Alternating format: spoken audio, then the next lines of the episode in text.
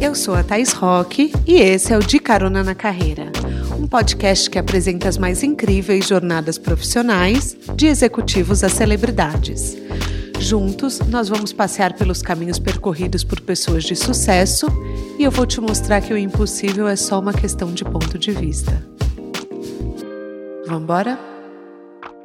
Esse é o De Carona na Carreira e eu sou a Thais Roque. No episódio cápsula de hoje do De Carona no Jatinho, a gente vai pegar carona com a empresária e perfumista britânica Jo Malone. A Jo é fundadora das empresas John Malone London e Joe Loves. A linha de fragrâncias dela atraiu muitos fãs para suas lojas em Londres, incluindo diversas celebridades no início dos anos 90. Ela começou a inventar na sua cozinha aromas baseados na natureza, mas foi quando ela foi comprada pela gigante da indústria Estée Lauder em 1999 que ela ganhou acesso aos laboratórios de última geração. Ela é conhecida por combinar ingredientes comuns e criar fragrâncias incomuns. Seu nome se tornou símbolo de luxo e ao mesmo tempo de uma simplicidade indiscutível. Apertem os cintos que o nosso jatinho vai decolar.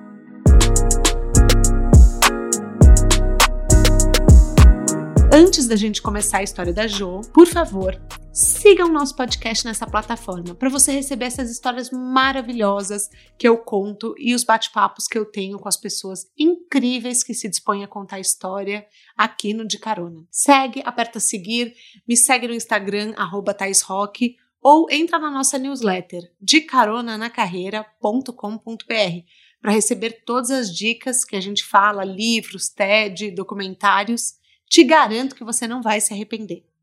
Vambora?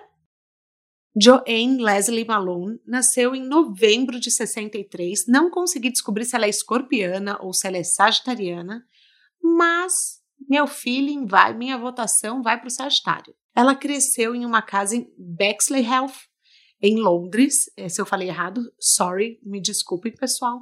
E ela passou a infância num apartamento de uma unidade habitacional subsidiada pelo governo pós Segunda Guerra Mundial. A Jo ela aprendeu desde cedo a fazer cremes. Sua mãe era esteticista e trabalhava para Madame Lubati, é uma condessa que possui uma pequena linha de produtos de pele. O nome dela, na verdade, não era Madame Lubati, mas como ela criou essa persona, nós vamos respeitá-la e chamar assim. Assim que ela completou nove anos, a Jo entregou uma fórmula de máscara facial e a Lubati falou, abre aspas, a vida tem algo muito especial reservado para você.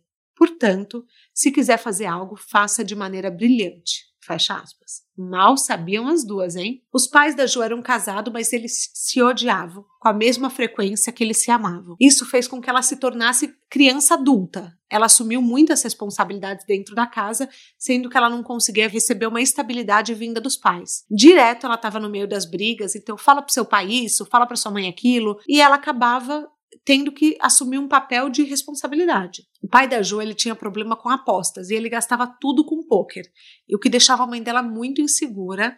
E apesar de apaixonados, eles brigavam muito e não conseguiam conviver. O pai da Jo ele não tinha um emprego fixo, ele vendia pintura e fazia mágica. Constantemente eles iam juntos, a Jo e o pai, vender essas pinturas e quando ele ia tomar um cafezinho no início do dia, ela vendia a primeira, colocava o dinheiro no bolso e dava para a mãe para que ela sentisse uma estabilidade maior.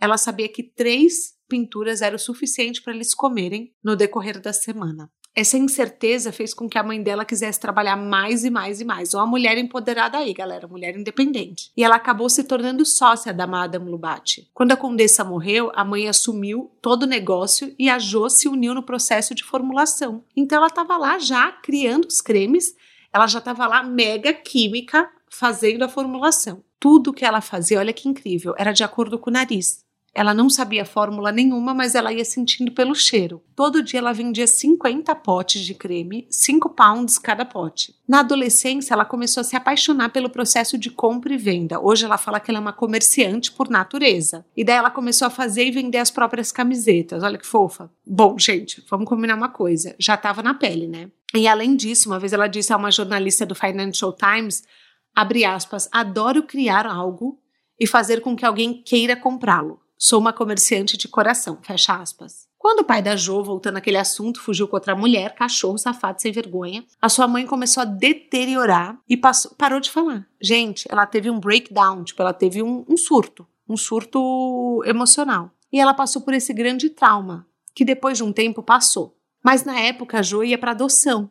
Por quê? Porque a, o assistente social chegou na casa dela, viu que não tinha ninguém só que ela, na hora que ela percebeu que ela e a irmã iam ser separadas, ela falou: não, não, meu pai tá no trabalho, ele volta mais tarde. Então, isso foi o que impediu dela ser adotada, só que foi o que fez com que ela trabalhasse mais e mais e mais. Então ela começou a vender muito creme e aos 16 anos, quando a mãe dela melhorou, ela resolveu ir morar em Londres com uma família que era uma, eram amigos é, dos pais. E pela primeira vez ela teve uma estrutura familiar. Ela nunca tinha sentado para jantar com a família sentar pai, mãe, irmão, irmã, e ela fez isso com essa família.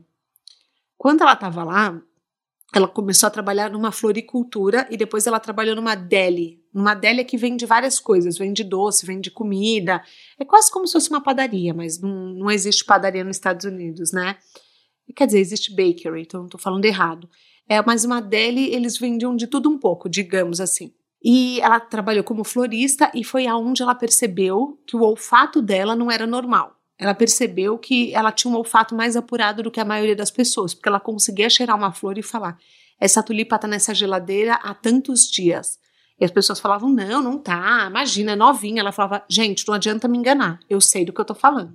Vocês verem, né? Quando a pessoa tem um dom, meu amor, ela tem o dom na floricultura, ela tem o dom vendendo perfume para celebridades. Dom é dom né? Não menosprezem aonde um dom começa. Bom, daí ela trabalhou depois na padaria e a mãe dela quebrou financeiramente, então ela voltou para ajudar a mãe. Com 20 e poucos anos, a Jo começou a frequentar o estudo bíblico e aonde foi onde ela conheceu o marido dela, que é o grande parceiro é, societário dela até hoje. O que chega a ser curioso porque a Jo nunca foi religiosa e ela só frequentou o estudo bíblico essa época. Aí ah, conheceu o boy, se apaixonaram e se casaram, né? Depois de um tempo, a mãe da Jo começou a ter outros problemas de saúde. A mãe dela sempre no papel de filha mais do que de mãe. Ela teve um derrame e, e a deixou profundamente amargurada. A Jo conta que é, ela entrou no hospital uma pessoa e saiu do hospital outra completamente diferente. A Jo começou a trabalhar como esteticista em casa e quanto mais sucesso ela fazia, mais raiva a mãe dela tinha dela. Até que um dia ela estava na cozinha fazendo os cremes e a mãe arremessou um creme de rosto na cara dela e foi a gota d'água. Nesse dia ela decidiu que nunca mais ia voltar a trabalhar com a mãe. Porém, elas eram sócias, o que fez com que a mãe dela se endividasse e quem tinha que pagar toda a conta? A Jo. Mas foi o que ela disse. Eu fiz o que a vida sempre me trouxe, as responsabilidades, e eu as aceitei. Foram 40 mil dólares em dívida na época, e aí pesquisando aqui na internet, isso há quase 30 anos atrás. 40 mil dólares lá 30 anos atrás era o equivalente a 80 mil dólares hoje, só para vocês terem uma ideia. Essa história mexe muito comigo porque eu sempre penso na solidão que ela sentiu nesse momento e no desamparo, né? Mas ao mesmo tempo, pode ser o que fortaleceu o relacionamento dela com o marido, não sei. Ai, gente, se eu chorar hoje foi mal, mas assim, essa história realmente eu acho linda. Ela começou a ser esteticista e ia diariamente na casa das pessoas cuidando da pele dos clientes. Segundo ela, se ela atendesse quatro pessoas por dia era um dia maravilhoso. E daí no trabalho ela ia fazendo o quê? Ela ia fazendo é, pomadas para fazer massagem, para cuidar do rosto e ela mesma produzia. Quando os negócios foram crescendo, ela teve a ideia de agradecer os clientes com óleos de banho. Vai vendo, né? Tá vendo, gente? Para tudo, excelência em serviços aí, meu povo. Como a gente sempre fala aqui no podcast, olha o vínculo cliente-marca vai muito além do momento de compra. Bom, Josinha resolveu dar os olhos de banho e resolveu mostrar, mostrar como se fazia, né? Ela começou a misturar vários lotes de, de óleo no seu fogão e a primeira criação foi noz moscada com gengibre. E os clientes adoraram. Um gostou tanto, mas tanto que resolveu comprar 100 garrafas porque ele ia dar uma festa e ele deixou ao redor da festa inteira as garrafas, o que fez com que mais 86 pessoas voltassem para comprar. Foi aí que o marido da Jo pediu demissão do emprego que ele tinha na época e começou a engarrafar os produtos dela. Era a, era a posição principal. Ela cozinhava, fazia as fórmulas e ele envasava. Então, prestem atenção. Ela vai, vai fazer um mimo para os clientes, ela vai dar os óleos de banho e isso rende tão positivamente, tão positivamente essa excelência em serviços, que eles voltam para um, um deles volta para comprar mais 100, que essas 100 gerou mais 86 vendas. Eu falo, nunca nada é em vão. Agrade seu cliente, você terá um cliente fiel para sempre. Ela e o marido chegavam a trabalhar 16 horas por dia. Então o que eles falaram? Meu, por que a gente vai ter uma casa e um trabalho? Vamos fazer tudo no mesmo lugar. Então eles tinham uma, um flat onde eles atendiam as pessoas, tinha uma recepção linda, maravilhosa, e eles tinham um colchão escondido. No final do dia, eles colocavam o colchão no meio da loja e dormiam. A cozinha era onde ela fazia os produtos e aonde eles jantavam, tomavam café todos os dias. A Jo fazia os produtos diariamente, então você ia lá na loja dela, você comprava um creme fresquinho que ela tinha acabado de fazer na cozinha. Eu imagino que hoje em dia ela não poderia fazer isso, mas também não sei. É, formulistas me contem depois por inbox que eu tô doida para saber. Será que ela poderia legalmente morar no mesmo lugar? Não sei. Que ela cozinhava, ela podia comer no mesmo lugar que ela fazia as fórmulas? Acho que não. Mas era tudo fresquinho, tudo feito no dia e ela fazia mais ou menos a quantidade. Ela olhava a lista de clientes, ela já sabia o que cada um ia querer comprar, então ela fazia sob medida. Toda noite ela pegava, tomava um copão de café e ó, paf, ia trabalhar. O marido ficava lá invasando e eles dormiam. Depois de uns quatro anos, ela tinha centenas de pedidos por dia. E ela chegou à conclusão: o marido, na verdade, um dia entrou na cozinha, foi comer um pedaço de pizza, a pizza cheirando a flores. Aí ele foi tomar banho, ele entrou no box, um monte de flor de potes separados de fórmula. Aí ele voltou para a cozinha e falou: Olha, Jo, o negócio é o seguinte: a gente vai acabar se separando se for assim. Tá na hora da gente ter nossa própria loja. E foi aí que eles abriram a primeira loja formal em outubro de, 80, de 94. Uma coisa que eu amo na Jo é que ela confia muito no feeling, no sexto sentido dela.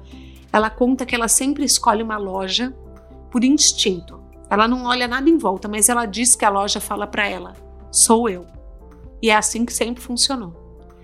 Bom, ela começou a fazer perfume também e ela não tinha um treinamento formal. Na verdade, tudo que ela fazia sempre foi por instinto e por feeling. Os aromas dela tinham apenas uma ou duas notas, em contraste com a maioria das fragrâncias é, de grandes marcas que misturam um monte de coisa. O dela não. E daí as pessoas falavam para ela: você não pode chamar o seu perfume de noz moscada e gengibre. Falava, por que não? É o que é, noz moscada com gengibre. E daí as pessoas falavam, mas esse nome, esse nome não é atrativo. Ela falava, não importa, é o que é. E foi assim que ela sempre seguiu a vida dela. É, ela tinha perfumes com aromas de limão, tangerina, lírio, e tudo podia ser misturado. A linha dela normalmente tinha uma nota mais leve, uma nota média, outra mais pesada. Essas fragrâncias, acho que criou 32 fragrâncias e elas se tornaram as favoritas de, uma, de celebridades. Da, da neta da princesa Margaret e principalmente o fã que mudou a vida dela, Dawn Mello, presidente da Bergdorf Goodman, que é a loja de, é a loja de departamento mais chique de Nova York. Por exemplo, lá que é filmado Sex and the City, Gossip Girl, todo grande filme, a pessoa, se a pessoa é muito chique, ela faz uma compra na Bergdorf Goodman. Pelo menos era assim, é, sei lá, 10 anos atrás, quando eu morei lá. É, aquelas que tá bem atualizada. Gente, é assim. Entendeu? Eu não sou muito atualizada. Vocês viram? No episódio passado eu falei de 1406. Então vocês já perceberam que assim, o hype do momento eu não sei. Mas eu passo as informações que eu conheço e vamos que vamos. É, em 1998 ela abriu na Quinta Avenida, mas é, é muito legal que eles tiveram várias, várias, várias regras.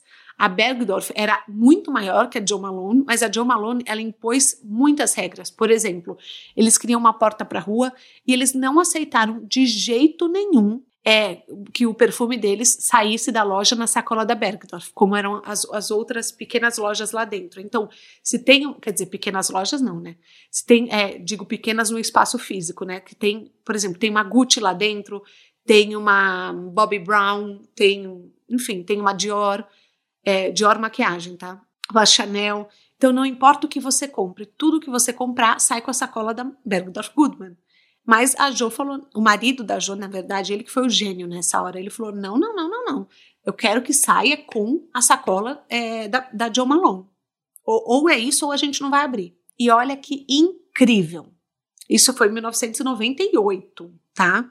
Como não existia o poder da internet tanto naquele momento, não existia Instagram, o que, que eles faziam? Um dia, o marido, assim que eles fecharam o negócio, ele chegou no hotel, abriu uma mala e uma mala só com sacola da Joe Malone. Ela falou: o que, que é isso? Ele falou: sacolas. Ela falou: mas estão vazias. Ele falou: não importa. A gente vai contratar pessoas para andarem em Nova York, Nova York inteira com as sacolas. Então, quando a marca abriu, ela já era um boom, porque você via as pessoas andando com as sacolas o dia inteiro. E eles fazem isso até hoje, eles chamam de passear com os cachorros.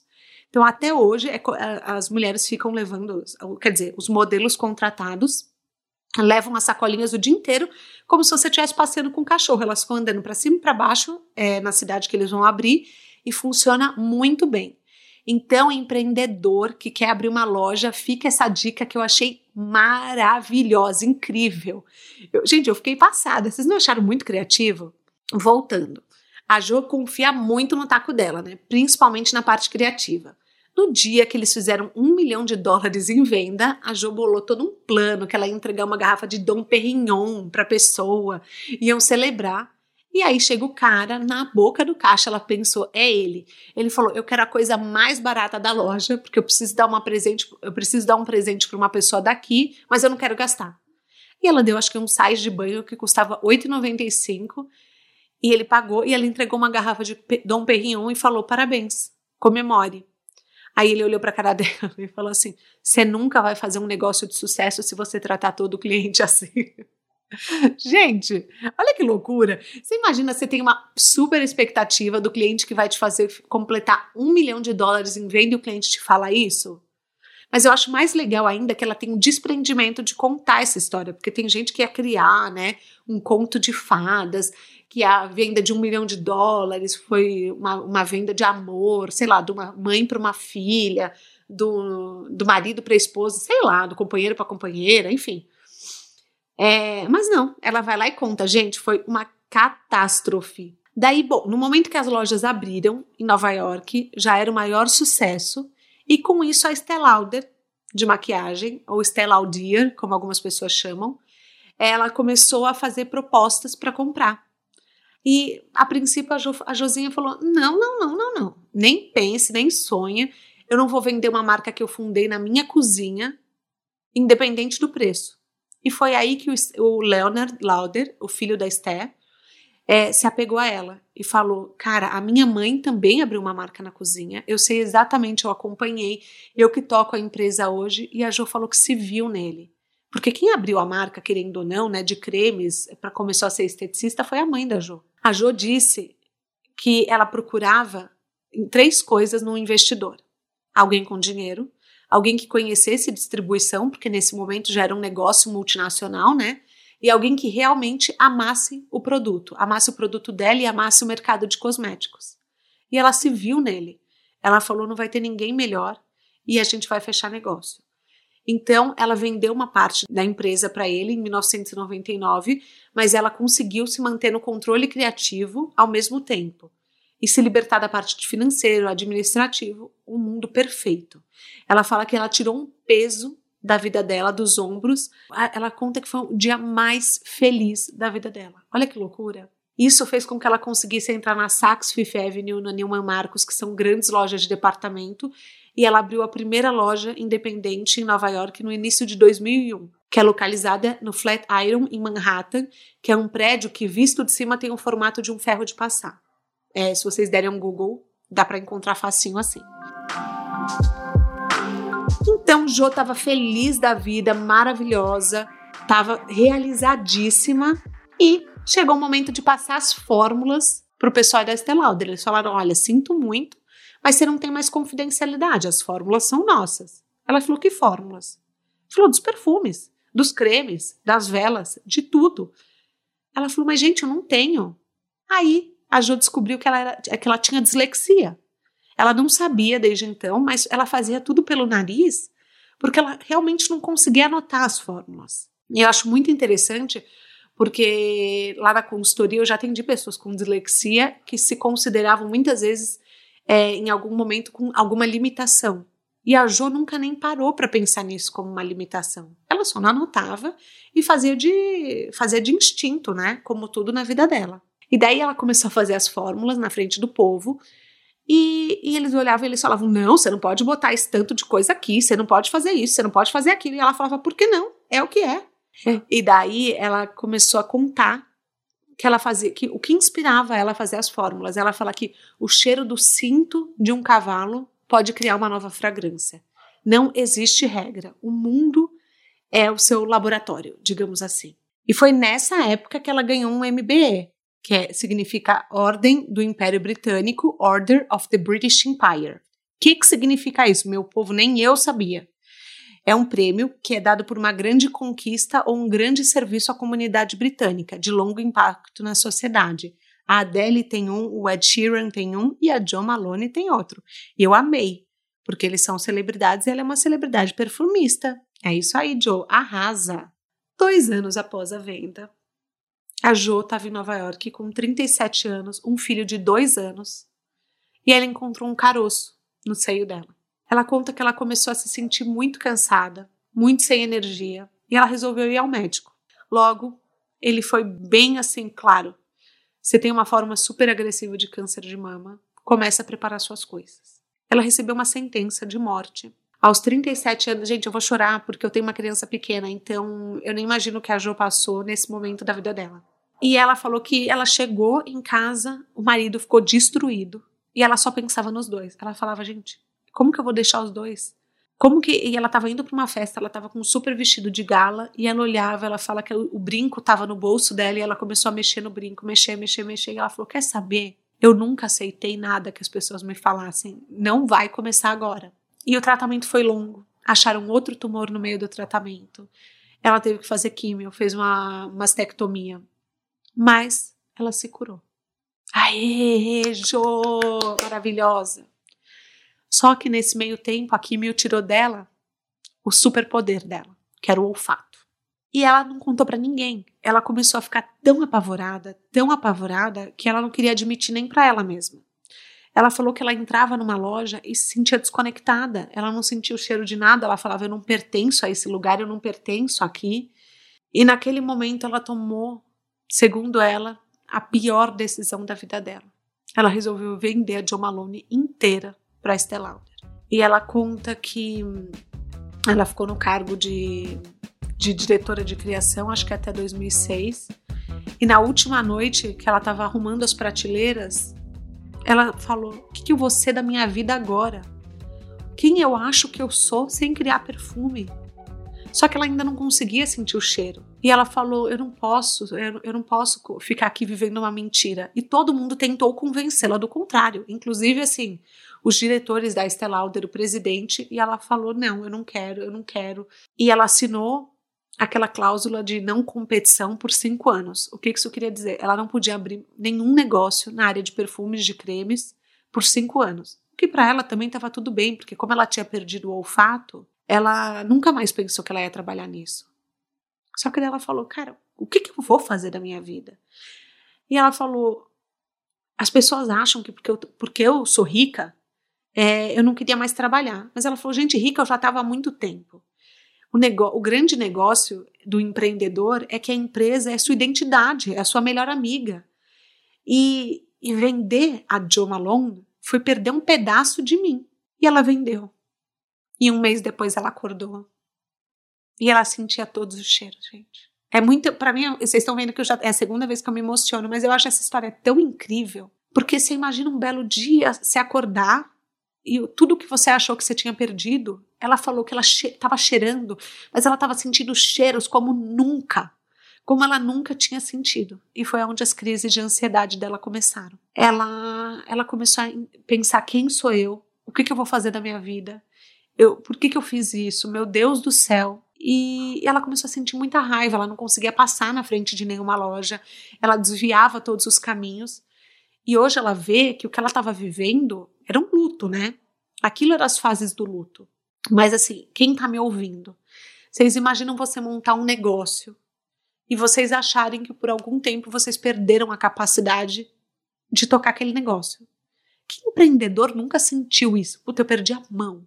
Cara, eu vejo tantas pessoas é, buscando ressignificar o trabalho é, e conseguem, né? Mas você tem, que, você tem que entender que muitas vezes a paixão, de uma forma, ela acaba.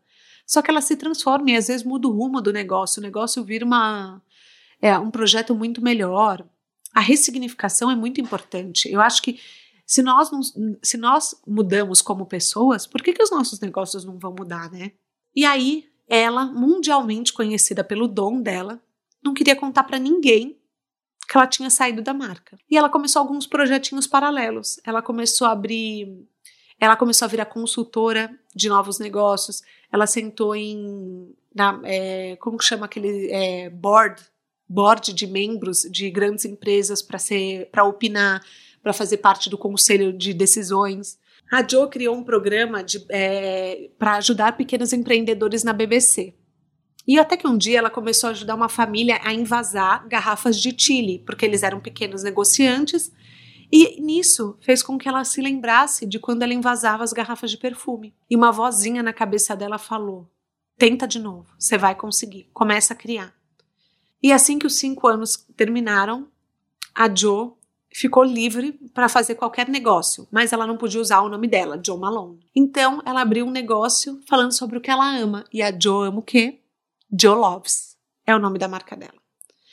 Mas quando tudo ficou pronto, a Joe olhou e sentiu aquele feeling dentro dela e falou: Isso aqui não vai rolar. Isso aqui tá horrível. Isso aqui não vai funcionar. E pelos próximos dois anos, o negócio foi um fracasso.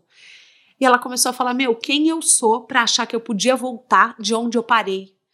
Porque, gente, vocês lembram que a Joe Malone, loja Joe Malone, começou do zero, né? Na casa dela, basicamente quando ela tinha nove anos.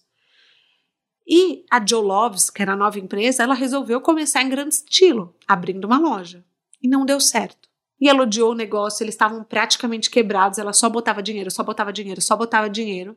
E um dia, depois de dois anos, no aniversário dela, o marido chegou com uma caixinha e era uma chave. Ela falou: O que, que é isso? Ele falou: Vem comigo. E vocês lembram da Deli? Ai, até me arrepia. Vocês lembram da Deli? Que ela trabalhava, é, ela trabalhou numa floricultura com 16 anos, ela foi trabalhar numa Deli, que eu até falei, ah, não sei se é padaria, não sei se não é. Era aquela loja. Daí ela falou para ele, cara, eu não tô acreditando que você fez isso. Você sabe o que é aqui? Ele falou, sei. Ela falou, não, acho que você não sabe. Ele falou, sei sim. E aí, ela voltou onde tudo começou. E ela falou para ele, a gente vai ter que fazer tudo diferente. Ele falou, ah, não, não começa, João. Ela falou assim: a gente vai se inspirar numa brasserie e a gente vai, como se fosse uma experiência de comida, mas vai ser um cardápio de aromas. Então a gente vai ter aqueles chopsticks, aqueles é, palitinhos de comida chinesa, né? E a gente vai colocar para as pessoas pegarem algodões com aromas. A gente vai fazer um cardápio literalmente para as pessoas entrarem e viverem a experiência de um restaurante, só que com perfumes. E hoje em dia é o que a Joe Loves é. A Joe Loves é uma fábrica de experiências, acima de ser uma fábrica de perfumes. Em 2016, a Joe lançou um livro que narra a história da vida dela, para quem quiser conhecer um pouco mais. E ela fala sobre, é, sobre encerrar o ciclo com a mãe dela, sobre superar o câncer de mama, sobre a vida no empreendedorismo. E ela também tem um trabalho voluntário maravilhoso que chama Magic Breakfast, que ela dá café da manhã para as crianças, porque ela fala que ninguém merece estudar com fome. Olha que mulher maravilhosa, meu povo. Ai, meu Deus. Jo, te amo. Se um dia você ouvir o podcast, if you listen to the podcast, te amo. Ai, gente, brincadeiras à parte. Ela viu no aroma um propósito de vida. E o que eu acho mais incrível dessa história inteira é assim, é você perder totalmente a fé. É você admitir que você cometeu o maior erro da sua vida você recomeçar de onde você parou e muitas vezes dá errado. E você entender que cada história é uma, cada negócio é um. E o negócio, o DNA de uma nova empresa merece o próprio respeito. Nunca comece uma história continuando outra, seja em relacionamentos, seja em trabalhos. Tudo merece um ponto inicial e um ponto final. Esse foi o De Carona na Carreira, De Carona no Jatinho. E essa foi a estrada percorrida pela John Malone até aqui. Segue a gente nessa plataforma para você receber esses episódios maravilhosos em primeira mão. E eu sou a Thais Rock. Eu espero vocês na próxima semana. Não esqueçam de assinar nossa newsletter no dicaronanacarreira.com.br. As dicas que a gente falou hoje e todas mencionadas no podcast, você recebe por lá. O link está na minha bio no Instagram, arroba Um beijo e até a próxima semana.